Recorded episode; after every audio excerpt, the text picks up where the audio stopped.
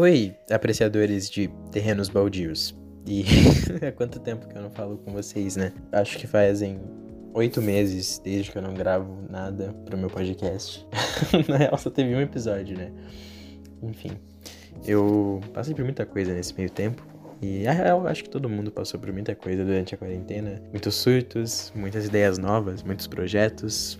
Um pouquinho de cada coisa, acho. E com certeza foi uma experiência única para cada pessoa. Mas, bom, agora eu tô aqui e eu definitivamente mudei bastante e mudei a forma como eu quero me comunicar com vocês.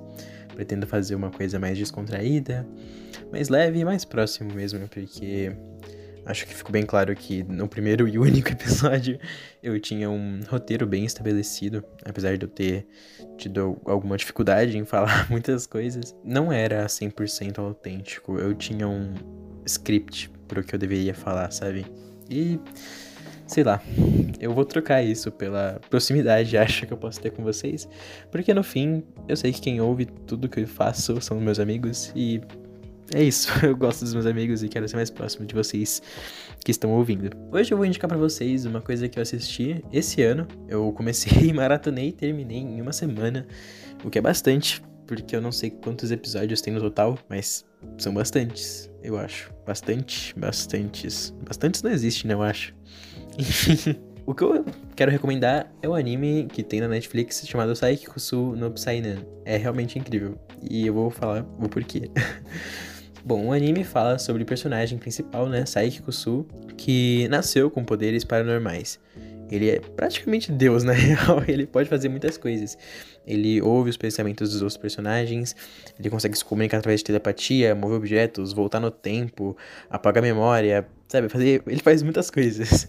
Só que o foco dele não é realmente isso. Tipo, os poderes dele não são o grande problema, a grande trama, sabe? O grande problema é que o Saiki quer viver uma vida comum.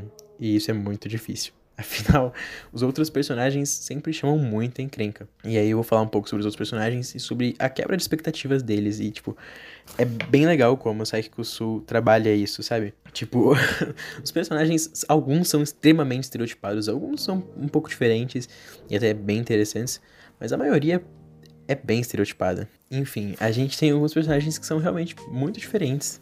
Tipo o pai do Saiki, o Kuniharu Saiki, que é completamente diferente do meio padrão de pais em séries japonesas. Ele é muito bobo. Na real, pais bobos em animes são até comuns. Mas o Kuniharu é realmente muito pateta. Ele é tipo. Realmente eu achei meio patético, assim, bem vergonhoso. E boa parte das cenas de alívio cômico envolvem o Kuniharu, ainda mais por ele trabalhar numa editora e ele ser assalariado, então fazem muita piada com ele lamber os pés do chefe. E é tipo. Na real, Psycho Sul faz muita piada de, tipo, relações sociais e da sociedade em si em vários momentos. Por exemplo, tem uma personagem, acho que é Mera o nome dela, não tenho certeza agora. é Mera. E ela é pobre. E esse é o perfil dela. Esse, tipo, essa é a personalidade dela. Ela não tem dinheiro.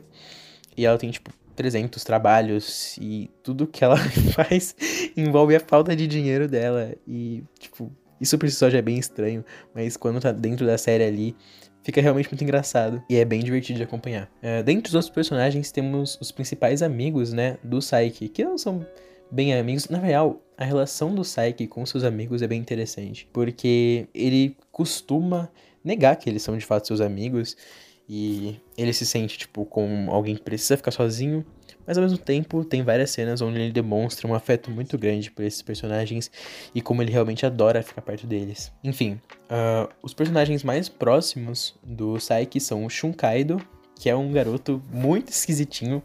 Ele é aquele moleque estranho que assistiu Death Note três vezes, sentava estranho na, na carteira da sua sala e fingia ser o L, sabe? Esse é o Kaido. E acredita fielmente que tem poderes sobrenaturais escondidos e que tem uma ordem das sombras que quer dominar o mundo e ele vai ser quem vai lutar contra elas. E é muito absurdo.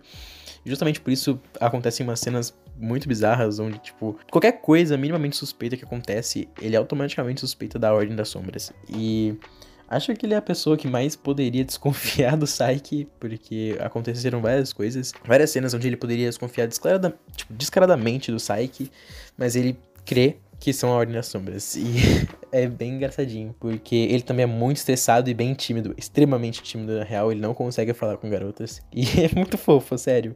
Eu acho ele um pouco patético, mas é bem engraçado. O outro é o Nendo, e o Nendo ele, particularmente, ele é uma piada inteira, não faz nenhum sentido esse personagem. Começando pelo cabelo dele e o queixo. Ele, enfim, esteticamente falando, ele não é nem um pouco agradável, mas é muito engraçado. E ele é o típico personagem burrão, assim. Ele não sabe fazer muitas coisas. Entretanto, ele é naturalmente muito forte e muito bom em todos os esportes, sem se esforçar nem um pouco. E aí já entra na relação dele com outro personagem que eu vou falar um pouquinho mais pra frente. Mas ele é extremamente burrão, assim, e parece ser muito bruto, mas na real ele tem um coração muito mole. E, inclusive, durante a série ele adota um hamster e é super fofinho com ele. E essa é uma das minhas cenas favoritas, que é muito bonitinho. E ele começa a levar o hamster para todos os lugares. É realmente uma gracinha. Aí, fora eles, tem os pais, né, que eu já falei do Kuniharu, e tem a Kurumi Saiki. Uma coisa interessante também é que os ambos sempre tiveram o nome Saiki. Tipo, a Kurumi não adquiriu o nome Saiki depois de casar com Kuniharu. Ela sempre teve esse nome e foi por isso que eles casaram. e a dinâmica deles como casal é realmente muito bacana, porque eles são pais do Saiki, são mais velhos, eu não faço ideia de quantos anos eles têm, mas eles realmente parecem muito jovens, adolescentes extremamente apaixonados. E isso é muito fofo, eu acho, pelo menos. E é realmente muito bonitinho a relação deles. E as brigas deles são todas para ver quem ama mais quem. E é muito fofo, eu não, não sei, eu realmente gosto muito dos dois. Eles são meio atrapalhados, assim, e tem muitas cenas de comédia com os dois. No fim, é anime é um anime de comédia, ele é focado em fazer você rir, e são poucos animes de comédia que eu realmente gosto de assistir, costumo assistir, porque normalmente eles são meio forçados demais e sempre vira algo meio pornográfico e, tipo, o foco é unicamente corpos femininos. E aqui, no, assim, tem um personagem que ele é assim, muito perturbado. E ele é muito pervertido e é bizarro todas as cenas dele, mas ele sempre se ferra, então essa é a parte mais divertida. Mas Saiki Kuzu foge bastante desse padrão de anime de comédia, e isso é o que eu mais gosto nele. Ainda falando sobre os personagens, a gente tem a... o Aren, que ele é muito legal também, porque ele é um... Tipo, ele era um, um vacilão, vacilão. Ele era tipo assim, cara, mano, não sei explicar. ele era membro de gangue, assim, muito tenebroso, tá ligado? Botava o terror, assim, no mundo. E aí ele decidiu, de repente, que não ia mais ser isso. E decidiu voltar pra escola. E aí ele entra justamente na turma do Psyche, obviamente, para causar ainda mais na vida dele. E é bem engraçado, porque mesmo ele agora mudando completamente seu corte de cabelo e usando óculos, ele continua sendo, tipo, muito forte, assim, e tem umas cenas onde claramente dá pra vazar um pouco da personalidade de me, me, membro de gangue, assim, dele, sabe? É bem fofinho, eu acho. E, ao mesmo tempo, ele é um personagem bem bacana e bem desenvolvido, porque colocam umas cenas onde ele claramente pensa muitas vezes em partir pra violência, que seria a solução padrão dele anteriormente, mas ele realmente mudou. E o que é bem difícil em animes, inclusive. Normalmente personagens que são muito violentos ou realmente malvados em algum momento, eles dificilmente mudam completamente. Sempre ficam, tipo, naquele meio termo, sabe? E o Aren realmente mudou. É, vez ou outra, ele realmente agride uma outra pessoa, mas sempre é proteger seus amigos. E eu acho que é uma forma, assim, justa.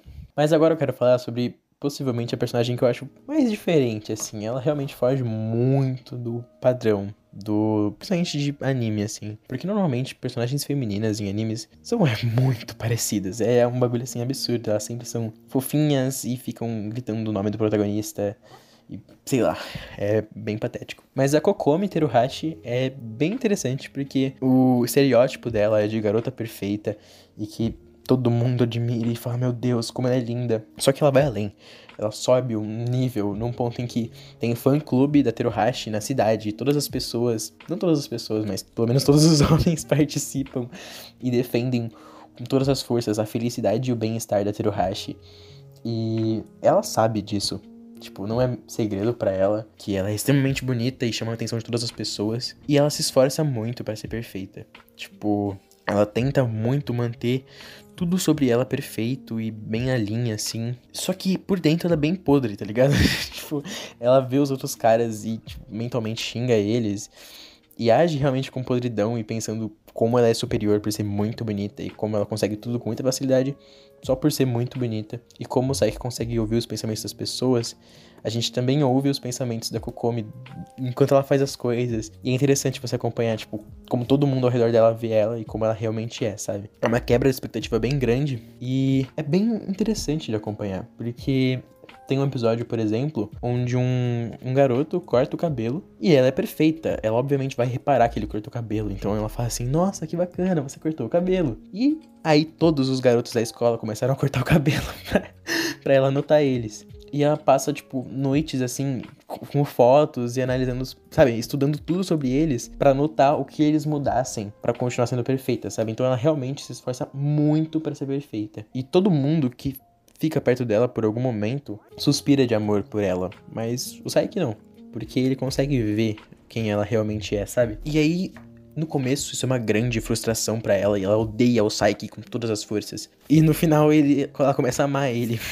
Justamente, é um enemy to lovers bem interessante. E o Saiki, obviamente, não quer. É a última coisa que ele quer é namorar uma pessoa que chama tanta atenção quanto a Teruhashi, né? Ele quer ficar longe de qualquer coisa que chame atenção porque ele quer esconder seus poderes. Enfim, temos a Mera, que eu já falei, que a personalidade dela é ser pobre. isso não deveria ser engraçado, mas é. E. Deixa eu lembrar, tem que lembrar os nomes agora. Tem o Rairo. O Rairo, ele é um aluno esportista e a personalidade dele. Ele é basicamente o Naruto, sabe? Tipo, ele nunca desiste e quer se tornar o mais forte e o mais poderoso em tudo e admira seus adversários. E o grande adversário dele é o Nendo. Mas o Nendo não se esforça para nada. E o Rairo se esforça muito para tudo. E o Rairo sempre perde. E aí, tipo, é um pouco frustrante, mas o Rairo não é o tipo de personagem que por ser derrotado fica triste ou nervoso, pelo menos não por fora, porque a gente vê realmente algumas cenas da frustração dele ali, mas ele nunca é desrespeitoso. Na real, ele é um dos personagens mais benevolentes, provavelmente, do anime todo, porque ele realmente tá buscando o tempo todo ajudar alguém e fazer algo pelos outros e ser prestativo. Inclusive, ele é um dos meus personagens favoritos. Mas ele sempre também arruma muitos problemas justamente por ser prestativo demais. Então, quando sai que anda com ele, você sabe que a cada dois minutos ele vai parar para fazer alguma coisa, ajudar uma senhorinha a atravessar a rua, levar compras, ajudar uma criança que se perdeu, acha gato, tá ligado? Ele não para, mano. É tipo uma máquina de ajudar as pessoas. E por um lado é bem fofo, por outro, assim, tadinho, tá ligado? tadinho. Enfim, sobre os personagens mais importantes, assim, que aparecem com mais frequência, acho que eu falei sobre todos. E eu acho que o que mais me chama atenção e que mais me faz gostar, fora a comédia simples, que você não precisa realmente estar tá se focando completamente para entender o que tá acontecendo, e os episódios não têm tanta conexão entre si, sempre rola alguma coisa que aconteceu em outro episódio e tem uma consequência lá na frente, mas mesmo se você não assistir em ordem cronológica ou só ver um episódio de vez em quando, você consegue aproveitar a experiência completamente. Isso é uma coisa que eu gosto bastante, porque eu não tenho tanto tempo, então tem coisas que eu não consigo ver, e Sul tem muitos episódios. No fim, eu acabei maratonando, porque eu gostei bastante. Então não mudou nada para mim. Mas, caso você não tenha tempo de maratonar, você realmente pode ver um episódio aqui, outro ali, e tá tudo bem, sabe? E outra coisa que eu gostei bastante é justamente essa quebra de expectativa, porque eles constroem os personagens extremamente estereotipados. Tipo a Kokomi, que é só uma garota bonita, ou a Mera, que é só pobre, ou sei lá, tipo, o Nendo, que é só burro, mas eles sempre adicionam algumas características a mais e proporcionam momentos onde eles são colocados em situações que agem de uma forma muito diferente do que você esperava. Tipo, o Nendo, tem vezes que ele é extremamente bruto e forte, e, tipo, brigão, sabe? E aí alguém fala alguma coisinha, ele já se distrai e já perde o foco do que ele ia fazer e acabou ali, sabe? É realmente muito bonitinho. E outra coisa engraçada é que a mãe do Nendo e o pai do Nendo são exatamente iguais a ele. Eu já falei que ele é muito feio, então ambos são realmente muito feios. E, enfim, o pai do Nendo morreu, mas um dos personagens da série consegue ver fantasmas. E aí tem algumas cenas, vários episódios onde os fantasmas aparecem, interagem com os personagens, tanto com o Saiki quanto com o personagem que vê fantasmas. E aí acaba que, tipo, a gente vê o pai, o pai do Nendo seguindo o Nendo e zoando ele por ser muito feio, porque ele não tem memórias e não consegue se ver no espelho, então ele não sabe como ele é. E ele vê o Nendo e zoa muito ele, e é uma das cenas mais engraçadinhas que você vê, porque ele é literalmente igual. E ainda sobre o personagem que vê fantasmas, que eu não lembro o nome dele. Eu acho que é Toritsuka, mas eu não tenho certeza. Ele é o cara que eu falei que é bizarro e pervertido, e ele tenta a todo custo usar essa habilidade sobrenatural dele de ver fantasmas para conseguir sair com garotas. E aí ele desenvolve a habilidade de incorporar outros fantasmas no corpo dele. E aí esses fantasmas utilizam as habilidades que eles tinham em vida, estando no corpo do Toritsuka. E é tipo Ai, é muito bizarro, mas tem umas cenas bem interessantes sobre isso. E ele é, é assim, provavelmente é o que arruma as confusões mais bizarras e é o que mais fode a vida do Psyche. Porque ele é todo estranho, todo errado, cara. É tipo, eu acho que é um dos personagens que é feito pra gente não gostar. E aí ele só se ferra e isso gera uma satisfação muito gostosa e bem estranha ao mesmo tempo. Uh, ainda sobre personagens, eu acho que a última que eu me lembro, assim, tem logo no começo a Yumi Hara e ela é melhor amiga da Kokomi. Só que ela é uma garota comum. E aí, essa é, é a grande frustração e o grande problema dela em lidar ao longo da série. A Kokomi, tipo, chama muita atenção, ela é perfeita, todo mundo quer falar com ela e quer ter ela por ali. E aí, o Mehara, ela é comum, sabe? Tipo, ela não se destaca muito em nenhuma, nenhuma área. E, sabe, tipo, isso não é necessariamente ruim. Tanto que ela é uma personagem muito bacana ao longo da série. Ela gosta muito do. Ah, esqueci o nome dele. Uh, ela gosta muito do Kaido, lembrei. Ela gosta muito do Kaido. E aí ela é extremamente tímida e ele também é extremamente tímido. E aí tem várias cenas onde alguma coisa acontece e eles não conseguem realmente ter um romance justamente porque são muito tímidos. E claramente um tem algum tipo de interesse sobre o outro, mas eles não se aproximam, porque nenhum tem coragem de falar com o outro e é um romance muito engraçadinho de acompanhar justamente por nenhum deles tomar a iniciativa. E é muito fofinho, não tem como falar. Mas agora que eu, real, agora eu realmente terminei de falar sobre os personagens, uh, a grande trama, eu acho que eu já comentei, é que eles são muito problemáticos e atraem muitos problemas justamente por terem personalidades tão distintas, né? E tão chamativas, diferentes e estereotipadas, assim, eles arrumam muitos problemas que o Saiki acaba tendo que resolver sem que eles saibam, né? Porque ele não quer que ninguém saiba que ele tem poderes sobrenaturais. Então, dificulta muito a vida dele. Por exemplo, o pai dele tá sempre atrasado pro trabalho e o Saiki sempre tem que teleportar o pai dele pro trabalho, porque é, o trabalho e ele precisa fazer isso. E o Kaido, por exemplo, sempre acaba se distraindo e fazendo alguma coisa muito horrível e e aí, sei lá, ele tá prestes a sofrer um acidente enorme. E aí o Saiki, sei lá, tá em casa e tem que ir até onde o Kaido tá para impedir um acidente enorme. Só porque ele é muito desatento e muito desligado.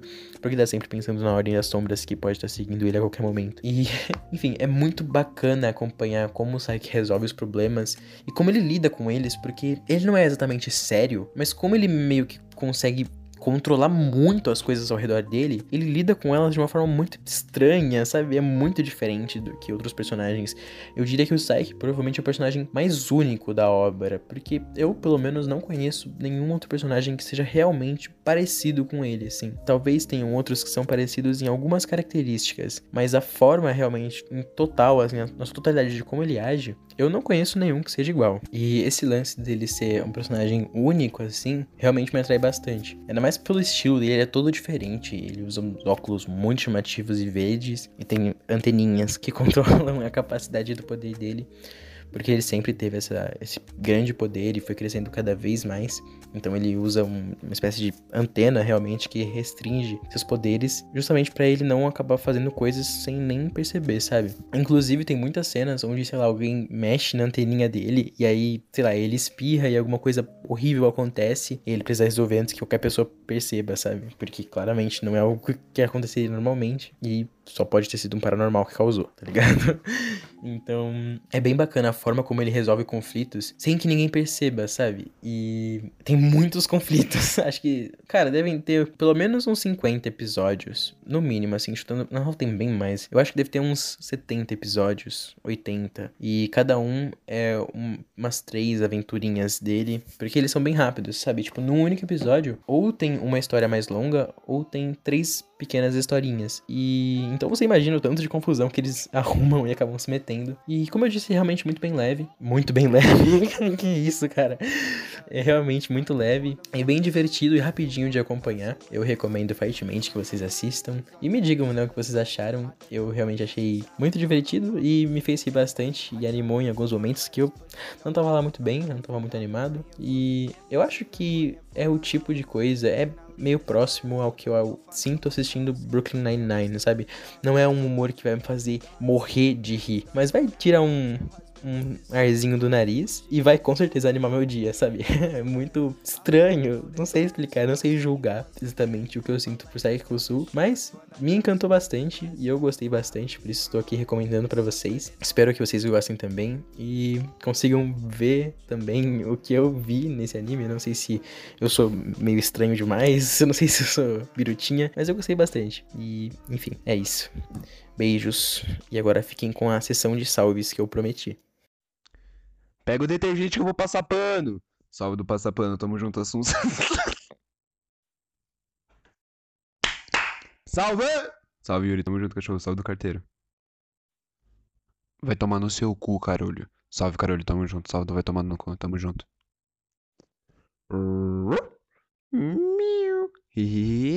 Salve da fauna florestal, tamo junto, Zenith, é nóis. Salve do Gatinho Manhoso aí pra Cris Costa. Tamo junto, cachorro. É nóis, fechadão. Tamo junto, Miguel. Salve do Pica-Pau. Tamo junto, cachorro. Fechadão. Tá na hora de virar herói! Salve, Júlio. Tamo junto. É nóis. Salve Pedros. Salve do Gaguinho, tamo junto, Pedros, é nóis, cachorro. Salve posturado aí, tamo junto, Porto Augusto, é nóis. Ah, manda salve do Eco pro Gui. Salve do Eco, Gui. Ah, manda salve do Eco pro Gui. Salve do Eco, Gui. Tô pensando, tô pensando. Salve do Jove aí, cena. Por que está tão séria, Camila? Salve do Coringa, tamo junto. Piuí! Tic-tac, tic-tac, tic-tac, tic-tac, piuí! Salve do trem, tamo junto aí, Maria Luísa. Oi, pra quem me conhece, sou Vicky Pink. Pra quem não me conhece, também sou Vicky Pink. Salve do Chico, tamo junto aí. Yanis, é nóis. Tem um gosto meio roxo. Salve aí, Eric, tamo junto, cara. Vou mandar salve não, cara. Salve do não vou mandar salve, tamo junto, Isabela, é nóis. Pintada, salve aí do Pinto Grande. Tamo junto, Bipão, é nóis. Sa, sa salve, Derek Chan. Salve do tímido pra você, Derek, tamo junto. Enfim, é isso. E eu espero que vocês tenham gostado. Eu queria fazer um agradecimento especial aos meus amigos que encheram o saco para eu continuar gravando, porque por mim acho que teria morrido no primeiro episódio. E um agradecimento também ao Dedé, que participou aí nos salves, e ao Baiano, que editou tudo isso, menos a parte dos salves. Isso aí eu completei, por isso que ela tá pior do que o resto. Mas ele editou e me ajudou muito, muito, muito mesmo. Então, muito obrigado a esses dois. Amo vocês.